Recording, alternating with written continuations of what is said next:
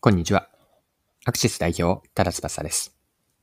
今回は企業内のマーケティングの組織はどうあるべきか、いかに組織の中でマーケティング部門が存在意義を見出せるかについて考えていきます。よかったら最後までぜひお願いします。はい。まずは企業内でのマーケティング組織の課題感であったり、問題意識から見ていきましょう。ご紹介したい議論があるんですが、日本のマーケティングはどこで間違ってしまったのかという議論です。こちらは小池屋社長である佐藤明氏と、ストラテジーパートナー社長である西口和樹氏、この両者の議論なんですが、ある記事で興味深い対談、議論があったのでご紹介します。まず、小池屋の佐藤社長が次のように言っています。企業によって事情は異なりますが、あえて言えば大半の企業のマーケティングが販売促進に偏ってしまっているのではないかというのが正直な印象です。そもそも誰に向けてどんな商品やサービスを提案するかというものづくりの考え方や、それを担う01人材の育成がおろそかになっていないだろうかと危惧しています。これを受けて西口さんはこのように答えています。全く同感です。根本的に間違っていると思うのが、日本のマーケティング組織のほとんどが研究開発にも営業にも関与していないケースが多いこと。これには背景があります。国内の主な企業にマーケティング部門がまだなかった1970年代、80年代は、実は開発部隊や営業部隊がマーケティング的なことをやっていたのです。そんな中、90年代に海外からマーケティングの概念が輸入され、日本の企業もこれを、これはやらねばならないとなった。では、どう住み分けていくかと考えたとき、開発はものづくりは自分たちの領域だと言い、営業からは売るのは自分たちに任せろと言われ、マーケティング部門は期待値が不明確なまま間に入ったのが実態。こうして開発にも販売にも直接関われないまま、反則の一部、PR 的なもの、さらには本質を誤解したままブランディングという新しい仕事を作ってしまった。その結果、商品の価値を破壊すらしかねない反則。本当に価値を届けたい相手が見えないままの PR。自分たちだけが面白いと思っているテレビ CM など、リソースの無駄遣いが横行してしまった。これが私の見立てです。マーケティング部門が関わることができる範囲が限られているため、KPI や role responsibility、カッコ役割と実行責任、カッコ閉じるも非常に狭い。これも日本のマーケターの実情ではないかと思います。はい。以上が日経クロストレンドの2023年7月27日の記事からの引用です。ここまでの話を一旦整理をすると、研究開発、製造、営業と、まあ、すでに役割が既存の組織にある状況で、新たにマーケティング組織が新設されたというのがことの発端です。既存組織は自分たちの役目を安易にすることはなかったために、新設されたマーケティング組織は新しい仕事を作って、実績を示す必要性に駆られました。そこで既存組織の手薄な領域、例えば市場や顧客の理解を深める市場調査とか、広告宣伝、ブランドロゴなどのデザイン、あとは展示会などのイベント出展といった役割を引き受けるようになったわけです。ただし、これらはいずれにしても事業活動で見た時の全体の一部の範囲にとどまります。で、本来はマーケティングとはこのような局所的な一部分ではなく、事業全体に関わるべきものなんです。まあ、しかしながら、海外からマーケティングという概念が輸入され、的確な日本語訳がされず、定義が現場で腑に落ちるような言語化がないまま今日に至っていると。未だに人によって多様な解釈が可能なマーケティングになっているのが現状でしょう。こうした背景からマーケティング組織の事業の中での役割が中途半端だったりとか、曖昧な状況に陥っていると。これが私の解釈も含めたここまでの整理です。はい。ではですね、後半ではどうすればいいのか、すなわち、マーケティング組織の生きる道はどこにあるのか、この論点で後半のパートを考えていきましょう。マーケティング組織の役割、結論私は方向性3つあると思っているんですが、1つ目が引き続き領域を特化した専門家集団となることです。まあ、社内における市場調査とか、広告宣伝というマーケティングコミュニケーションなどで専門性をさらに深めるという道です。特定領域を担当し、社内の各事業や製品を横串で横断するエキスパートとしての役割を果たす。これが一つ目の方向性。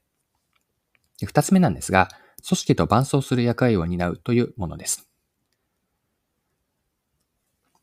マーケティング組織が研究開発や製造、営業といった各部門に伴走して、企業内での横の連携を促すと。こういった役割なんです。組織がお客さん視点になって、お客さんの方を向いた活動ができるように、マーケティング組織が組織間の潤滑油となるイメージです。社内でお客さんのことを広く、深く、最も理解している存在になって、企業と顧客の架け橋になるようなもの、これが二つ目のマーケティング部門の方向性です。はい。三つ目の方向性なんですが、今度は縦方向の潤滑油なんですが、経営企画ののような役割を果たすというイメージです。マーケティング組織が経営層に近い立ち位置で活動するというものなんですが、ただし、社会に対してはお客さんと直接的に接する役目も持って、顧客と経営層をつなぐ縦の連携の役割をマーケティング組織が担います。はい。で、このようなマーケティング組織の役割の3つの方向性を今整理してみたんですが、マーケティング組織が存在意義を発揮するために、それぞれでは3つの方向性に具体的に何をやればいいのでしょうか。まあ、最後にですね、この問い掘り下げておきましょう。一つ目の方向性は活動領域を特化した専門家集団と言ったんですが、では具体的に何をやるかというと、例えばデータ分析でしょう。市場データであったり、顧客データの収集と分析を行って、市場のトレンドであったり、お客さんのニーズを捉えていくと。あとは広告の専門家になるのであれば、投資対効果という ROI ですね。ROI の高い広告戦略を立案し、最新の広告技術や手法を取り入れた広告を展開していく。また、コンテンツ制作というのもあるんですが、ブランドメッセージを効果的に伝えるためのコンテンツ。例えば動画であったり、記事、インフォグラフィックなどのこれらのコンテンツですね。これらの制作を担う。こうしたところで、自分たちの専門性を発揮していくというのが一つ目です。二つ目は、組織内での各組織の伴走する役割とあったんですが、ここでマーケティング部門がやっておく、おくべき、やりたいこととしては、顧客フィードバックの共有です。お客さんからの声であったり、フィードバックや要望、これらを全社的に共有し、各部門の活動に反映させるように役割を担います。また、マーケティング部門が旗を振って、共同プロジェクトの推進というものもあるんですが、景気開発部であったり、営業部と共同で新商品の開発、または営業戦略の策定など、マーケティングの知点知見であったり、顧客理解を活かしたプロジェクトを進めます。また、少し似ていますが、社内ワークショップの実施ともいうのもあるでしょうし、ここでは他部門との連携を深めるためのワークショップやセミナーを定期的に開催します。そして三つ目の方向性というのは経営企画的な役割と言ったんですが、具体的には経営指標とマーケティングの連携というのを担います。経営陣が重視している経営指標にマーケティング視点を入れていくとそれは例えばお客さんの動向であったり、その変化、成功の結果が経営指標にしっかりと反映させる仕組みを作ります。また、市場理解の共有というのも重要だと思っていて、市場の動向であったり、お客さんや競合状況を定期的に経営層へ報告します。さらに一歩踏み込んでいくと、経営戦略への参画というのもあると思っていて、経営層との定期的なミーティングを設け、お客さん目線からのマーケティング視点から、